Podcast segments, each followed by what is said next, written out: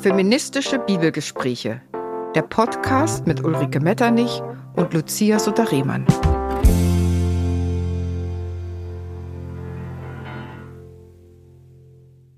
Willkommen, liebe Hörerinnen und Hörer. Die erste Folge unseres Podcasts widmen wir Maria. Maria, die fromm und politisch ist. Wir fragen, was es mit ihrem Namen eigentlich auf sich hat. Und mit der Zeit kommt eine ganz andere neue Maria zum Vorschein, wenn wir die Bibeltexte feministisch, sozialgeschichtlich und befreiungstheologisch lesen.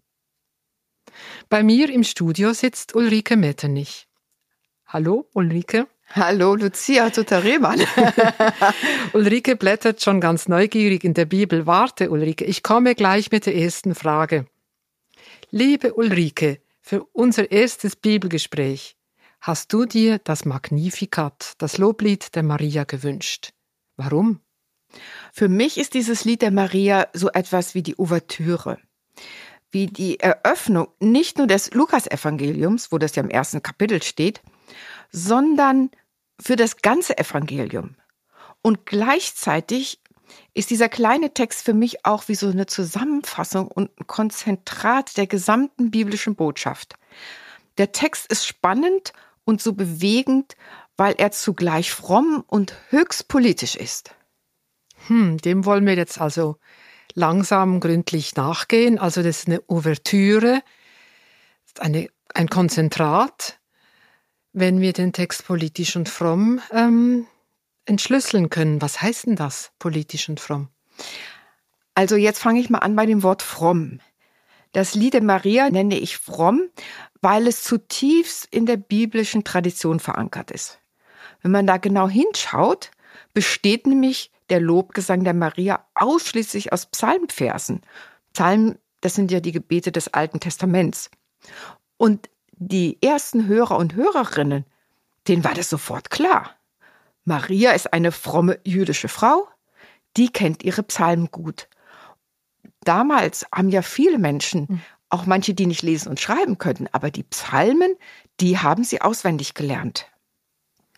Die Leute lebten mit diesen Texten äh, irgendwie ganz selbstverständlich und vertraut, auch wenn es poetische Texte waren, wie vielleicht nicht ganz leicht verständlich waren. Es, war, es waren doch Texte, die, die zu ihnen gesprochen haben, und man konnte diese Texte auch singen, ja manchmal sogar tanzen. Genau, und das Magnifikat ist ja ein Lied.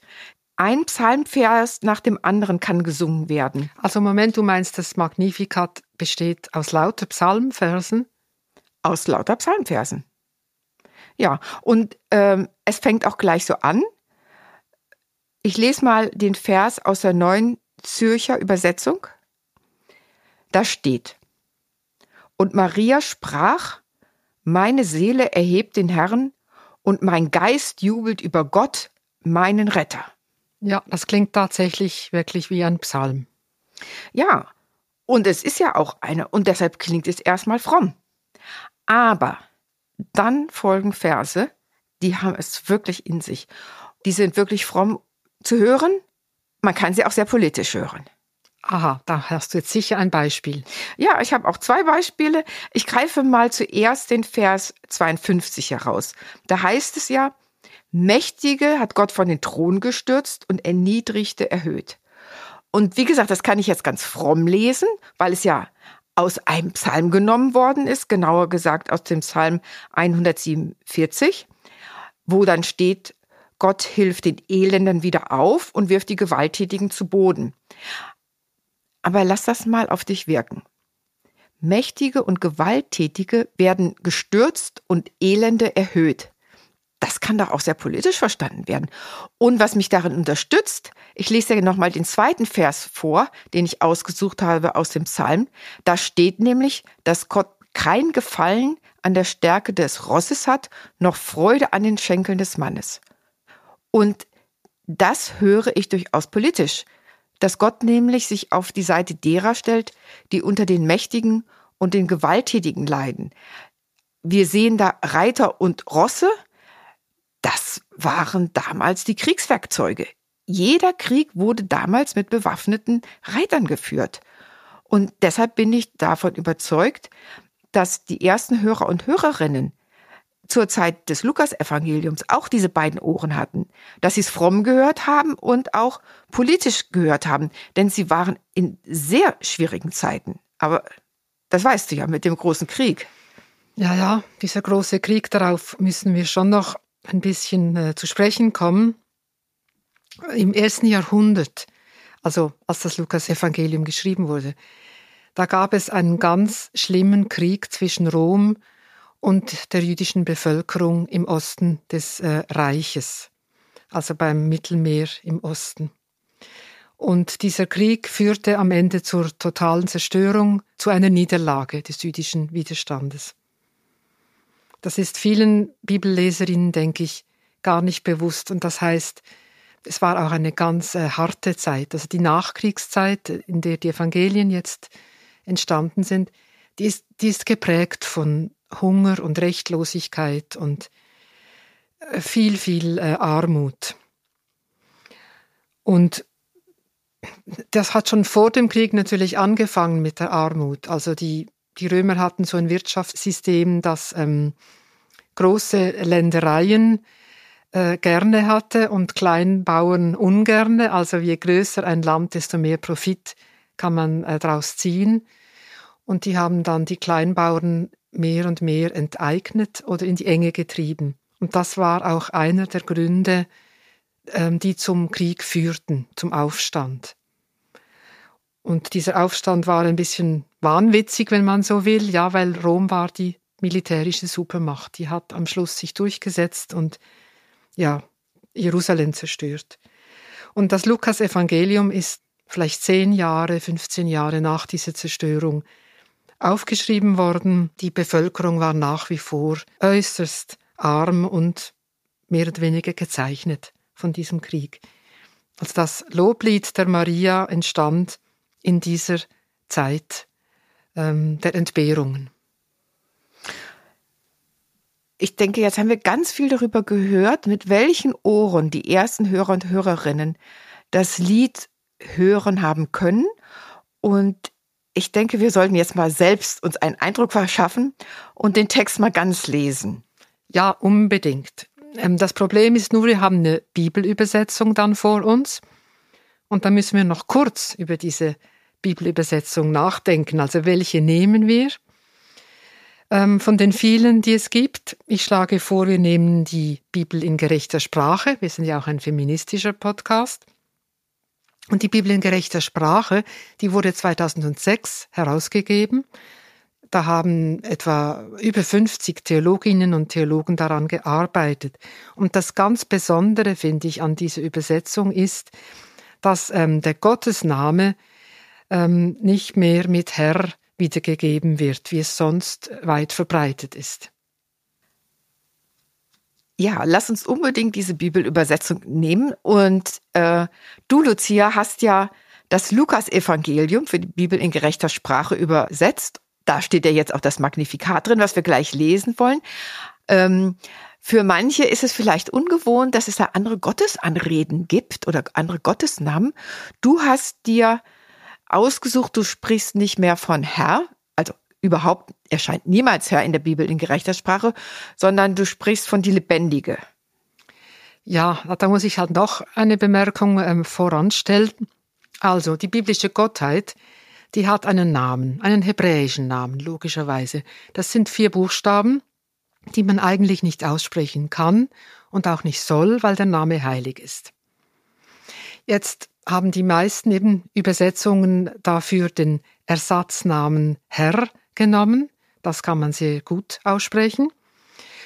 Aber ähm, es steht eigentlich nicht im Text. Gott hat einen Namen, der ist weder männlich noch weiblich. Herr ist eindeutig männlich. Gott hat einen Namen und nicht einfach einen Herrschaftstitel, wie Herr ist. Also man macht da eigentlich ziemlich viel, wenn man aus diesem Namen einen Herrn macht.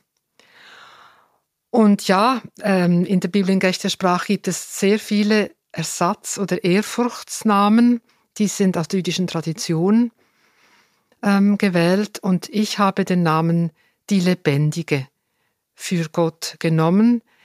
Ähm, ich denke, das ist auch die lebendige Macht, die lebendige Kraft, die le lebensschaffende oder Kraft, die, die lebendig macht. Also für mich ist das so eine, eine sehr schöne Umschreibung dieses ähm, unaussprechlichen Gottesnamens.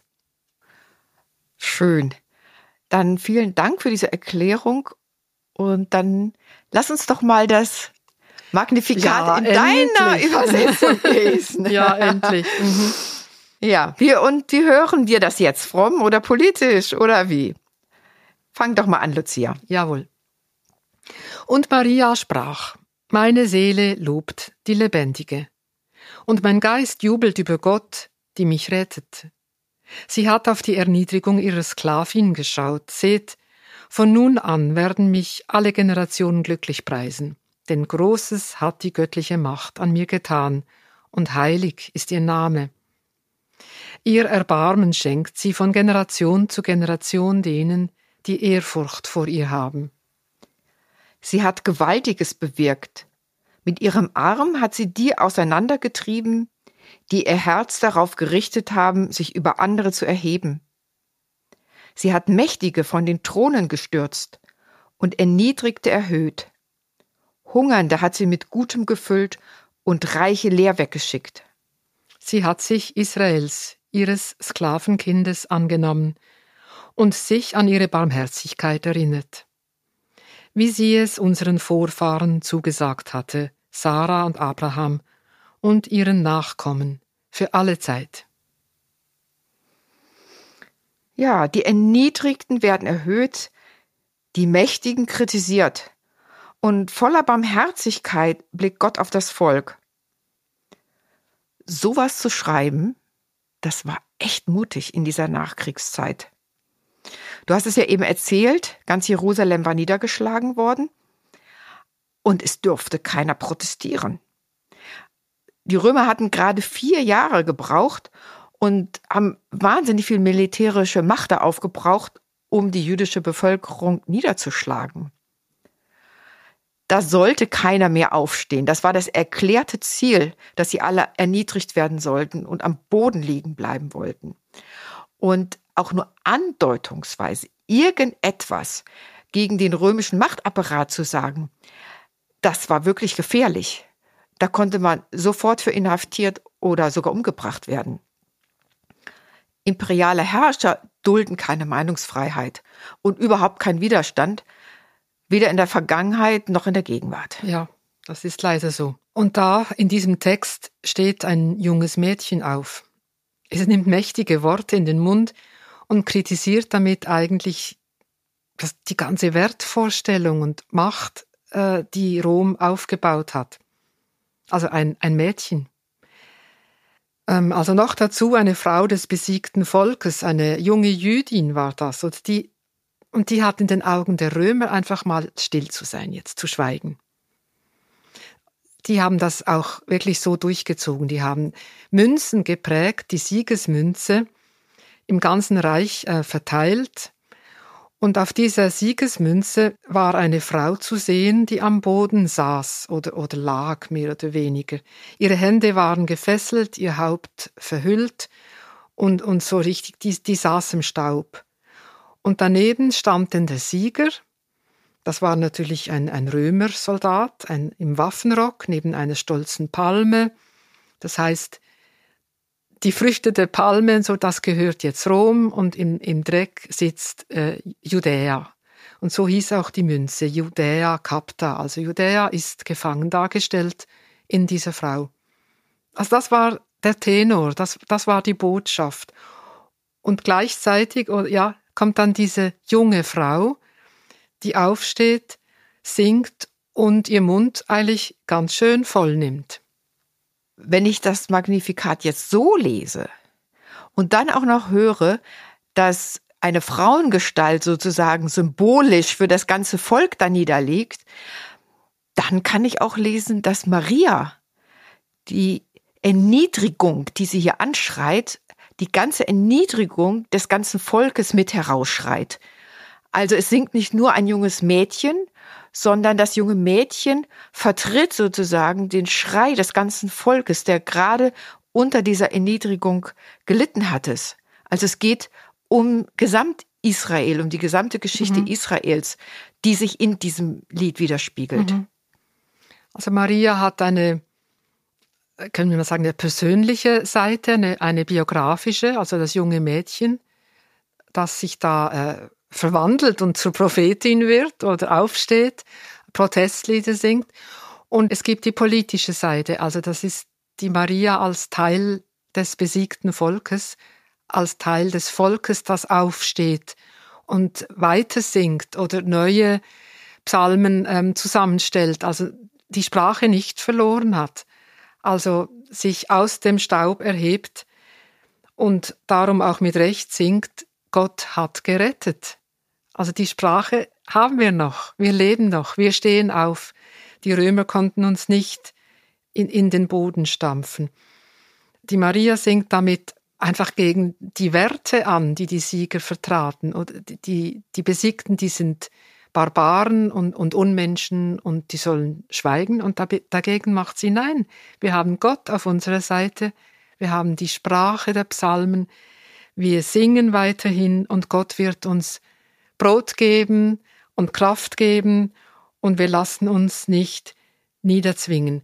Und das ganz Schöne ist auch noch das mit der Barmherzigkeit am Schluss des Magnifikats. Also in einer Zeit der barbarischen Grausamkeit singt Maria von Barmherzigkeit. Das ist natürlich etwas, ich finde das so berührend und es ist auch für mich eigentlich der Schlüssel zur Zukunft. Und genau wie Maria ihr Lied singt und wie die Leute das auf einem Ohr fromm und politisch hören.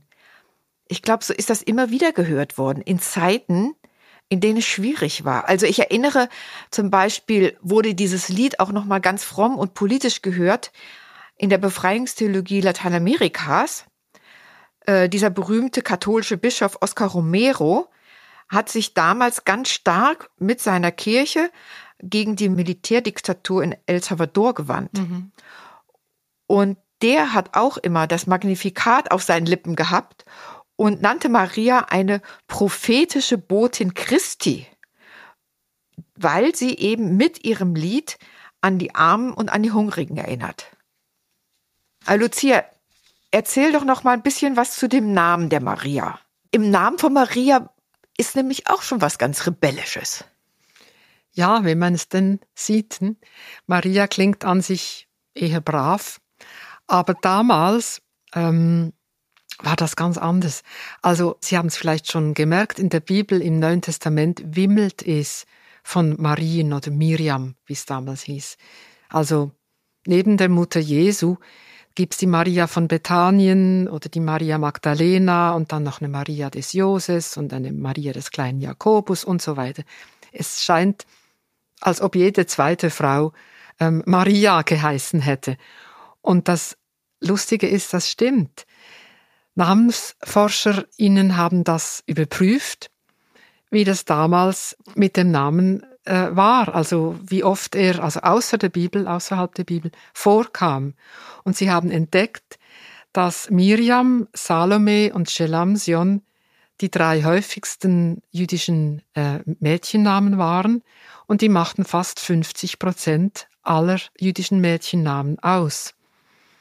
Und Maria ist von diesen dreien äh, immer noch der Spitzenrenner, also der kam, dieser Name kam ganz häufig vor.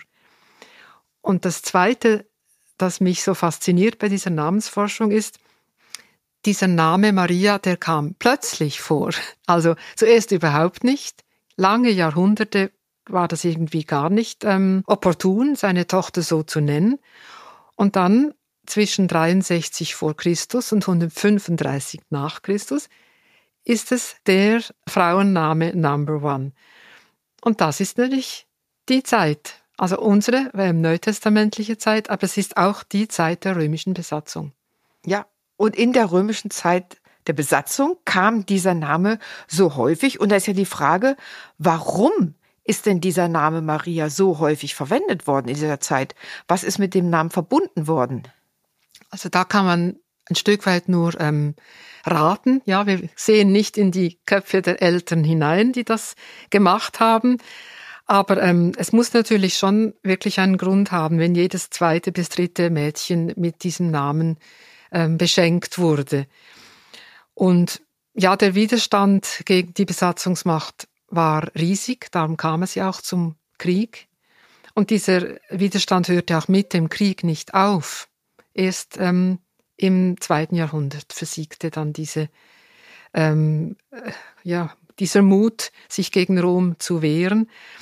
Ähm, das heißt, der Name Miriam hat direkt mit diesem Widerstand äh, auch zu tun. Und das führt uns zurück zum Buch Exodus, zum zweiten Buch Mose, ähm, wo Miriam die Schwester des Mose ist, die Prophetin, die ihr Volk aus äh, dem Sklavenhaus geführt hat. Das macht sie. Sie singt auch ein Lied, nachdem sie das gemacht hat.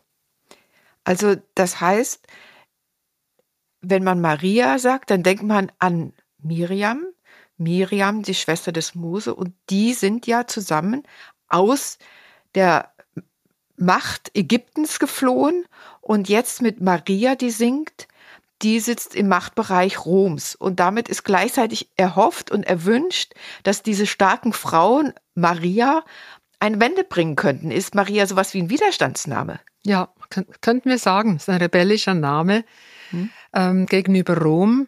Und für die jüdischen Eltern ist es eine Art Hoffnungsstern, dieser Name, dass die Tochter ähm, wichtig und mutig für ihr Volk etwas tun könnte, dass sie äh, ja einen Beitrag leistet zu der Zukunft.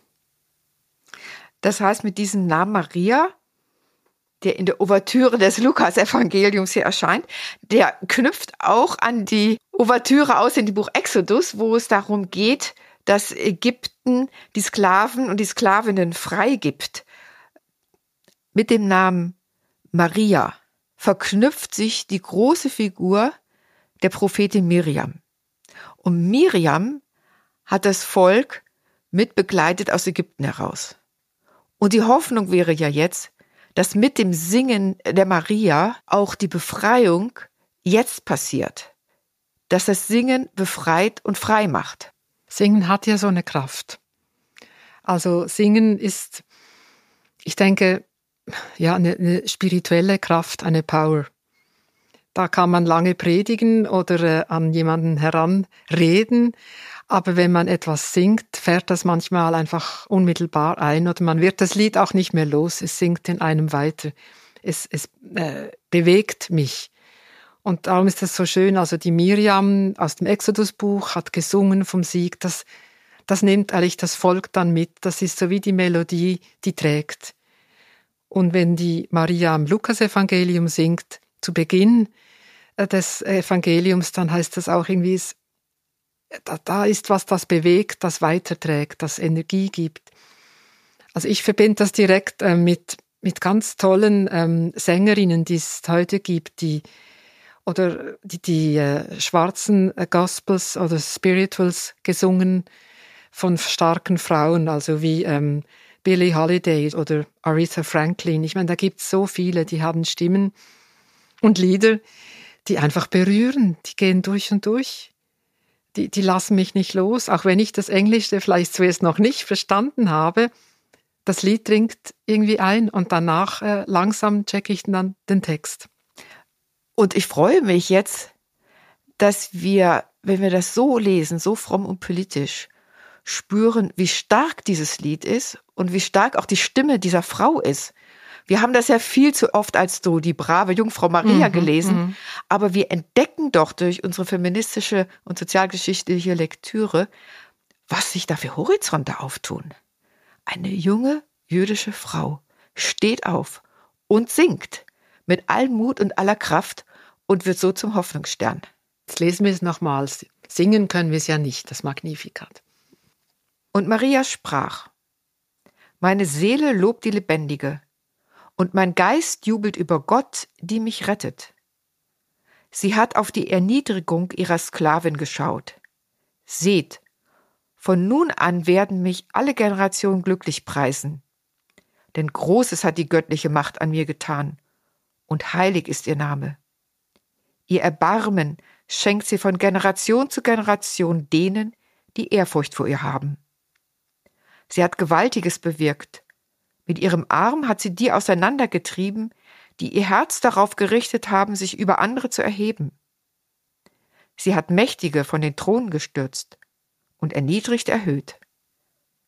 Hungernde hat sie mit Guten gefüllt und Reiche leer weggeschickt. Sie hat sich Israels, ihres Sklavenkindes, angenommen und sich an ihre Barmherzigkeit erinnert, wie sie es unseren Vorfahren zugesagt hatte, Sarah und Abraham und ihren Nachkommen für alle Zeit. Ja, ich finde es halt einfach berührend. Dieses Lied singt gegen Resignation. Es singt von dem, worauf man Zukunft bauen kann. Und das ist eigentlich Barmherzigkeit, Freundschaft, gute Nachbarschaft. So entsteht Zukunft. Das ist die Vision der Maria, für die sie aufgestanden ist. Wir werden vielleicht auch eingeladen mitzusingen, mitzulesen. Vielen Dank, Ulrike, für das Gespräch. Und Ihnen, liebe Hörer und Hörerinnen, fürs Dabeisein an unserem ersten feministischen Bibelgespräch. Die nächste Folge wird in zwei Wochen zu hören sein zum Thema Frieden. Frieden um Himmels willen. Folgen Sie uns kostenfrei bei Spotify, Apple Podcast und auf vielen weiteren Plattformen. Oder hören Sie uns direkt auf der Webseite der Evangelischen Akademie zu Berlin unter www.eaberlin.de.